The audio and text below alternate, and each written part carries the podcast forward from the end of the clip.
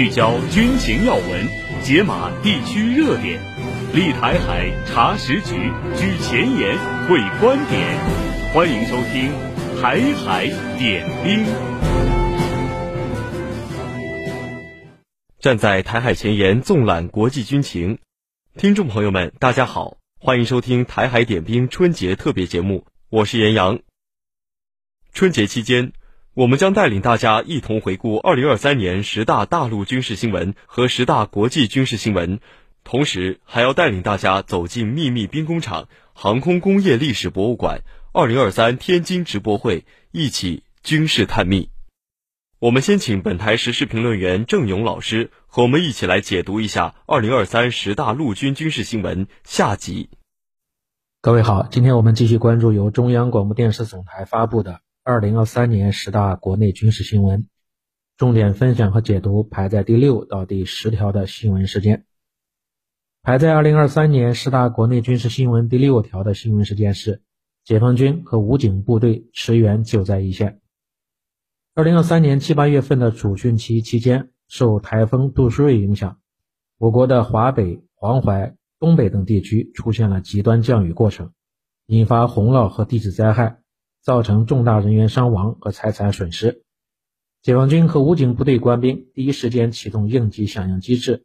以义无反顾的冲锋姿态，全力投入抗洪抢险救灾行动。军装的迷彩色成为2023年夏天最暖心的颜色。此外，2023年12月18号，甘肃临夏州积石山县发生6.2级地震，这些最可爱的人再次勇敢逆行。以最强的责任和担当，站在了抗震救灾的第一线。事实证明，自建军之日起，中国人民解放军这支以“人民”二字冠名的军队，就时刻将人民的安危和利益放在心间。无论水里火里、地动山摇，战士们总会从远方赶来。无论岁月变迁、山河有难，军人永远是挺身而出的忠诚卫士。他们始终与人民风雨同心，向险而行。不辱使命，不负重托。那接下来的是十大国内军事新闻的第七条：中华人民共和国预备役人员法正式实施。预备役部队呢，是人民解放军的组成部分，是寓军于民、快速动员的有效组织形式，与现役部队共同履行人民军队的使命任务。二零二三年三月一号，中华人民共和国预备役人员法正式实行。这部法律包括总则。预备役军衔、选拔补充、教育训练和晋升任用、日常管理、征召、待遇保障、退出预备役、法律责任等十章，共六十五条。我们知道，预备役人员是预备役部队的主体，是国家武装力量的成员，是战时现役部队兵员补充的重要来源。预备役人员工作呢，跨军地、跨领域，是非常复杂的系统工程。预备役人员法是全面规范预备役人员工作的基础性综合性法律，通过建立分类分级制度，打通能力开发链条，实现了预备役人员专业化、精细化的管理，是军事政策制度改革的重要成果。预备役人员法的公布和实施，标志着预备役人员制度改革取得了突破性的进展，对于加强预备役人员队伍法制化建设，推进预备役部队转型发展具有重要意义。有利于推动建设一支招之即来、来之能战、战之必胜的预备役人员队伍。排在二零二三年十大国内军事新闻第八条的新闻事件是：第十批在韩中国人民志愿军烈士遗骸回国。二零二三年十一月二十三号，第十批在韩志愿军烈士遗骸由我空军专机护送，从韩国接回辽宁沈阳。这次是二十五位志愿军烈士英灵及相关遗物回到祖国怀抱，安葬在沈阳抗美援朝烈士陵园。抗美援朝战争当中，志愿军将士以自己的身躯拼来了山河无恙、家国安宁。在两年零九个月的浴血奋战当中，十九万多中华儿女献出了宝贵生命，许多烈士长眠在异国他乡，安葬在朝鲜半岛军事分界线以南。根据中韩双方达成的共识，双方对在韩志愿军烈士遗骸每年进行一次常态化的交接。从2014年到2023年，已经先后有十批九百三十八位在韩志愿军烈士遗骸回到祖国。国家连续十年隆重迎回并安葬在韩志愿军烈士遗骸，是对英烈的深情礼赞，也是对中华民族精神根脉的守护与延续。硝烟虽已远去，战歌依旧嘹亮。七十多年来，伟大的抗美援朝精神跨越时空，历久弥新。接下来是二零二三年十大国内军事新闻的第九条：中央军委发布军人巡表管理规定。二零二三年一月一号起，军人巡表管理规定实施，全军官兵陆续佩戴军人巡表，在方寸之间无上荣光。荣誉呢是军人的第二生命。作为中国军队首部全面系统规范军人巡表管理工作的重要法规文件，巡表管理规定全面构建了内涵丰富、特色鲜明、导向明确、彰显功绩的军人巡表管理体系。这部规定在巡表的内涵外延，实现军人荣誉外显化，凸显红色基因元素，细化岗位职务层级标识，采用新的排列组合方式。运用信息化管理手段，规范巡表的全流程管理等七个方面实现了创新，保留了零七式级别资历章的基本要素，更加全面地体现了军人的功绩、资历和经历，让全军官兵把荣誉佩戴在胸前，责任扛上肩头。那排在二零二三年十大国内军事新闻第十条的新闻事件是新修订的《中国人民解放军文职人员条例》实行。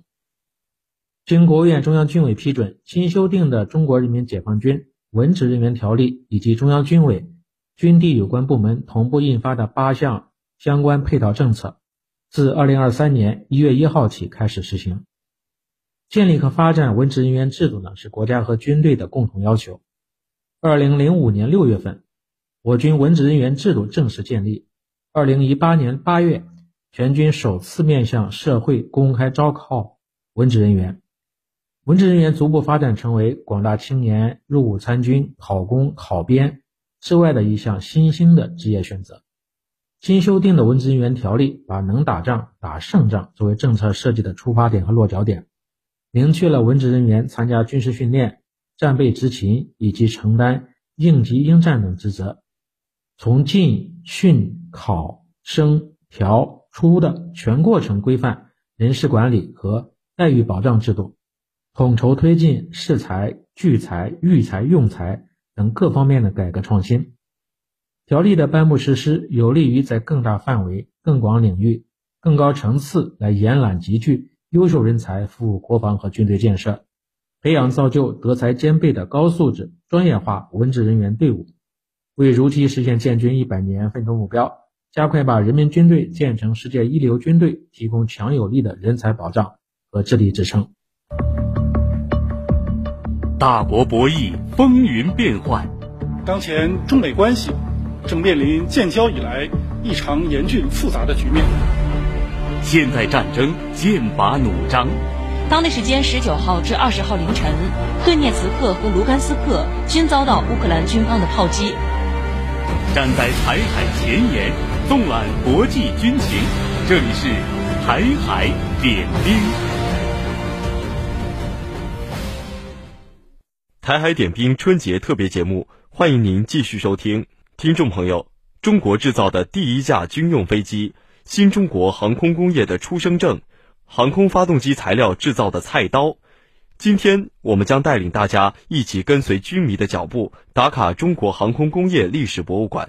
回望筚路蓝缕、戳力奋进的发展历程。中国航空工业历史博物馆。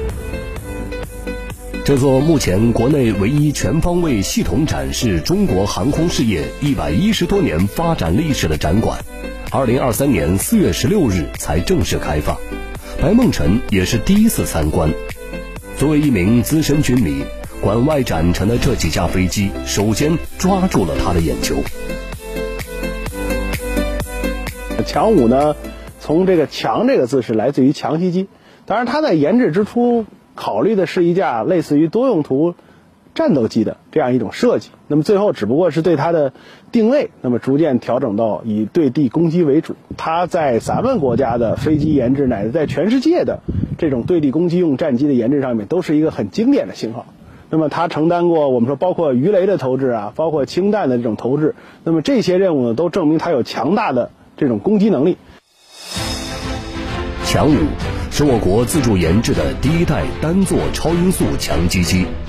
被广大军迷昵称为“五爷”，服役时间近五十年，绝对是人民空军装备中的一代经典。相比博物馆外停放的其他九款机型，强五虽然已经是一位过气的明星，但是它的研发故事至今仍为广大军迷所津津乐道。对于这个强五来说呢，他有一位很优秀的这个总师啊，陆孝鹏先生。陆孝鹏先生呢，还是接触了当时应该来说二战后期，那么二战之后最先进的航空工业技术。而陆孝鹏先生自己呢，一直也强调这个我们的战机要有这个比较强大的这种作战能力，机动性要出色。这个强五这款战机的研制难度其实并不低啊。那么所以呢，对陆孝鹏先生来讲呢，他曾经一度到什么程度？十四个人。就整个强五的研制团队就剩下十四个人，那么从一百多人团队砍到十四个人，但是陆孝鹏先生就跟各方坚持说，就算十四个人，我要把强五搞出来。这十四个人是不同的工作，呃，六个设计师，四位工人，两个工艺员，一个管理员，一个资料员，就是这个实际上是对飞机设计跟这个试制过程中。所有必不可少的植物，然后再把这个植物的人数缩到最低的一种结果。那么对于强五来讲，在度过了这个十四个人啊，就搞这架飞机的过程之后，那么我们说它最后呢，还是确实成为了一个经典的型号。重温展品的历史，发现忽略的细节，印证自己的想法，这就是军迷探访展馆的乐趣。结束了外围的战机参观，军迷白梦辰迫不及待地进入到了展馆内部，想要看看这座刚刚开放不久的展馆都有哪些宝贝。博物馆第一展厅以萌芽探索为主题，从1909年冯如设计的冯如一号完成惊人一跃开始，回顾了上世纪初期中国人探索航空的那段蹉跎岁月。在大量实物、照片和模型中，军迷白梦辰很快就被一架造型独特的飞机所吸引。我身边这架呢，就是从中国航空史的角度来讲很有名的这个乐士文号啊。这个乐士文这个名字是怎么来的？我们看到它的机头实际上写了一串英文，这串英文呢，实际上就是这个宋庆龄先生的英文的名字。那么，当然从飞机的角度来讲呢，乐视文号它实际上属于柯蒂斯 JN。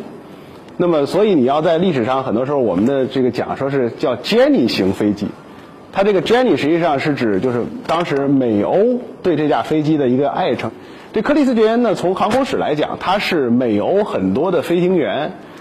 几乎就是在一战期间的这些飞行员，基本上都驾驶过这架飞机。这是当时最优秀的。这个我们说教练机，双座教练机的一个型号，那么国内呢，实际上进行了引进，那么引进的这个核心人物是谁呢？他叫杨先益。杨先益，中国近代航空事业的先驱者之一，毕生致力于航空救国。一九二三年七月，在杨先益的带领下，中国制造的第一架军用飞机面世，这架双翼双座军用侦察教练机。可携带四枚二十五公斤的炸弹。当飞机在广州进行试飞时，宋庆龄大胆登机，成为中国试飞女性第一人。试飞成功后，孙中山亲笔写下“志在冲天”横幅，送给了杨坚毅，并以宋庆龄英文名“乐士文”命名了这架飞机。这个杨先义呢，从小就是一直跟着孙中山先生。那么杨先义呢，就认为在这个革命之中啊，飞行很重要。那么真正的去秉承了孙中山先生这个航空报国的理念，所以他在美国的柯蒂斯公司去学习了飞行。那么他的这个飞行的证书，在美国是七十号以前的，就是当时可能整个美国也只有六十多个人拿了这个证书。那么杨先义先生是其中一位。咱们说中国在，尤其是当时广东的这个革命政府的整个航空体系，很大程度上也是由这个杨先义先生在冯如先生之后，那么逐渐的建立起来。正是有了冯如、杨先义这些航空先驱们的努力，中国在飞机发展的最初阶段，甚至一度还能跟上世界的脚步，探索创建属于自己的航空工业。一九四九年十月一日，新中国成立，中国的历史翻开了新篇章，中国的航空工业也迎来了新的阶段。在以创建、成长为主题的第二展厅中，白梦辰惊喜地发现了一份第一次展示在公众面前的文件。那么，一九五一年的四月十七号，中央人民政府人民革命军事委员会和政务院。发布了关于航空工业建设的决定。那么，在这一天开始，我们说新中国正式建立了自己的航空工业。可以说，这份关于航空工业建设的决定，就是新中国航空工业的出生证。在这张轻薄的纸张背后，白梦辰看到的是一份沉甸甸的国家决心。当时，这个包括何长工同志。段子俊同志在研究建立新中国的这个航空工业的时候，当时提到了目标，每月生产三百架飞机。那么当时呢，认为完成这样的目标需要多少钱呢？就每年的投资都是在几万亿。当然，因为那个时候是旧币的币值，就是后来我们说旧人民币跟新人民币之间的兑换是一万比一，所以大概算下来呢，就是五点三五，应该是三五六亿。人民币，那么换算成小米大概就是五十三点五亿斤，所以你看周总理为什么讲说五十亿斤就够，我要拿出六十亿斤，这个实际上就是当时国家有决心要建立中国自己的航空工业。一九五一年四月十七日这一天，是新中国航空工业的诞生日，几乎从零起步的航空工业开始狂飙突进。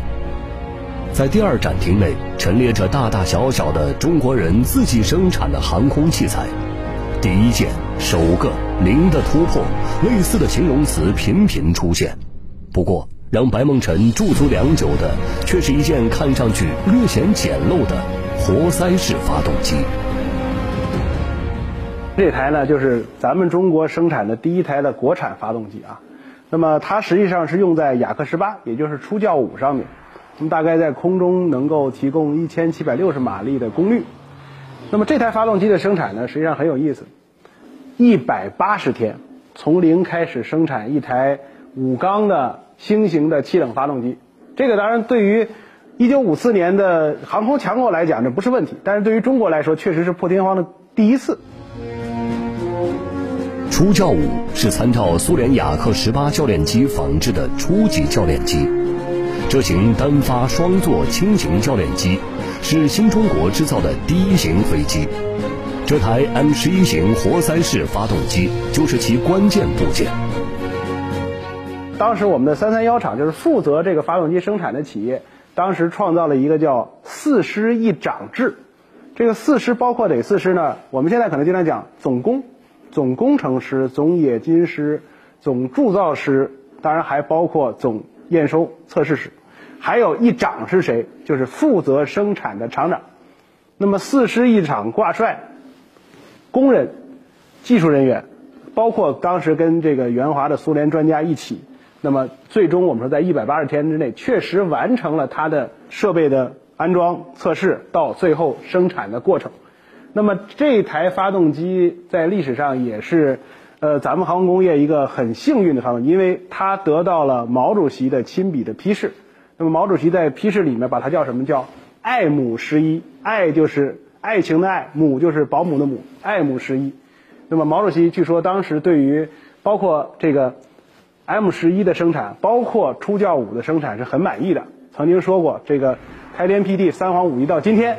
中国人终于自己生产出自己的飞机了。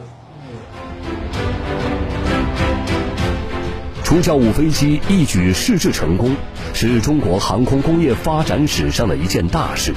标志着我国航空工业由修理走向制造迈出了决定性、历史性的一步。能一窥大名鼎鼎的爱姆十一发动机的真容，这让军迷白梦辰大呼过瘾。而在展厅内展陈的另一件跟抗美援朝战争相关的展品，也同样吸引了参观者驻足观看。那么我身边的这一枚呢啊，很多人可能会觉得是不是炸弹啊？当然不是，它是沈飞最初的产品之一。它实际上是什么呢？是米格十五的副油箱。那么如果不用副油箱的话，米格十五的留空时间大概是两小时零。六分钟，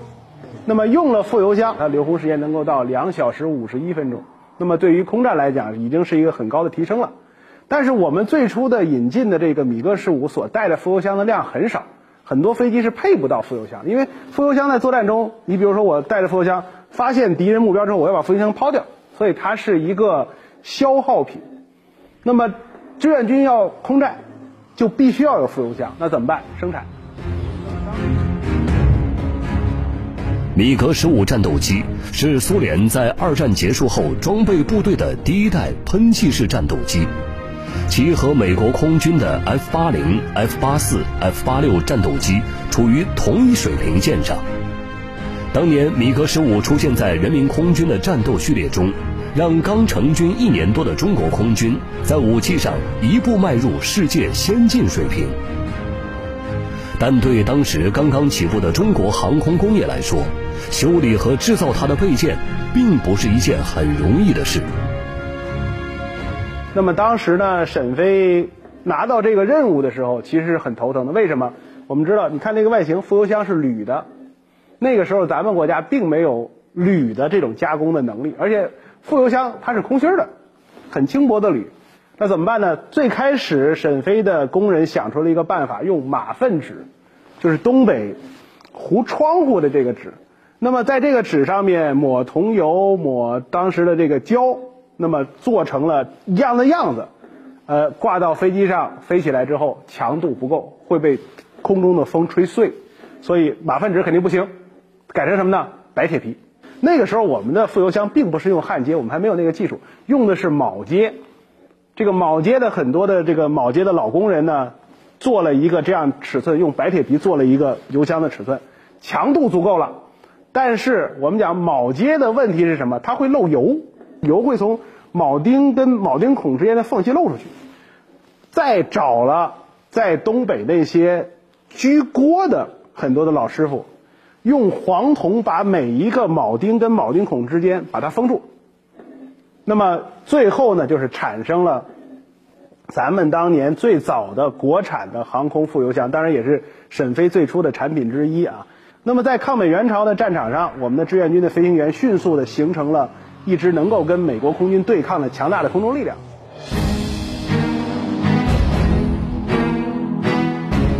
可以说，像 M 十一航空发动机、米格十五战斗机副油箱这样的展品，都是军迷很少能看到的。经过了一五时期，航空事业完成了从修理到制造的一大跨越。而随着二五计划和三线建设的大规模展开，不仅导弹工业拉开了帷幕，强五、歼七、轰六等各种型号与用途的飞机也逐渐进入到人们的视野，列装于人民空军。至此，中国航空工业也走上了自行设计新机的道路。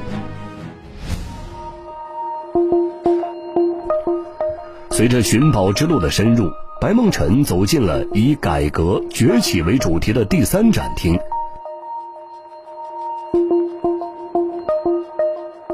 一些与众不同的展品进入了白梦辰的视野。哇，这个展厅，我觉得跟中航关系很，这怎么还有高尔夫球球杆啊？这部分是我们军转民的一个特殊时期。哦，嗯，其实不妨从这儿我们可以了解一下，你可能很难想象我们在这个特殊时期都做过哪些尝试。因为我知道咱们，你比如说像长江七五零的这个边三轮的摩托，嗯、那确实是这个中航的产品。嗯、但是我看这是您您刚才讲那是大件儿哈，哦但是我让您现在先了解，就我们当时是怎样不厌其小、不厌其烦、不厌其杂，从小件儿开始的。您看有啤酒、汽水、牛肉干、扑克、地板。哎呦，看似与航空没有联系的各类商品，却揭开了航空工业一段特殊的历史。二十世纪八九十年代，随着改革开放的日渐深入，秉承着国防和军队建设要服从服务于国民建设的理念，航空工业在确保军品任务的同时，开始了军转民战略转变。至此，一系列民用商品被航空工业大力开发。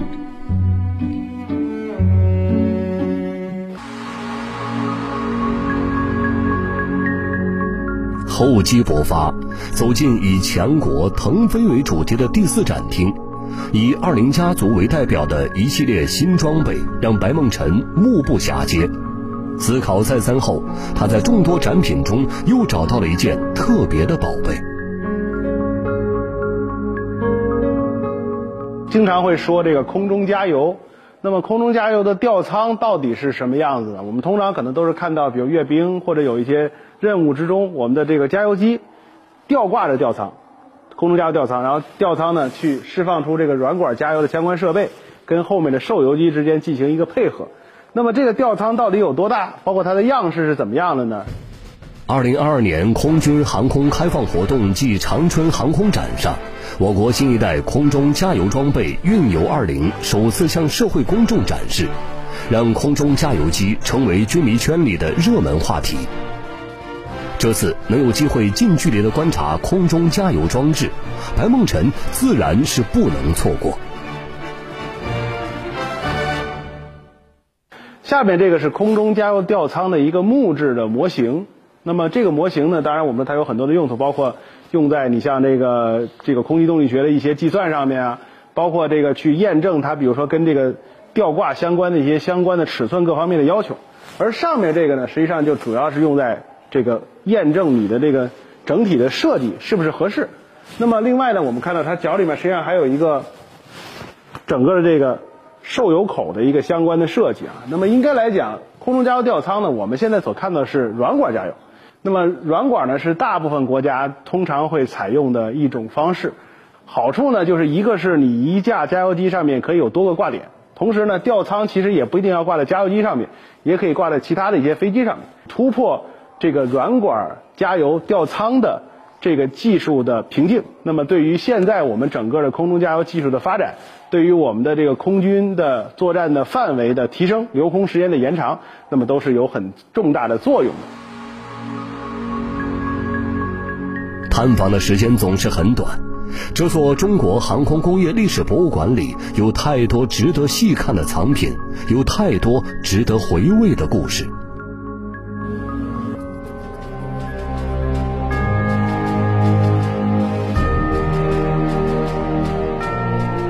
与同在北京的中国人民革命军事博物馆和中国航空博物馆不同。中国航空工业历史博物馆的展陈，更多的展示了那些明星战机型号背后的故事。在歼二零首飞纪念日，走进这么一座展馆，回首来路，近距离触摸航空工业的历史，全面了解从航空救国到航空报国，再到航空强国的发展历程。军迷白梦辰这次的寻宝之行，可谓是收获满满。不虚此行。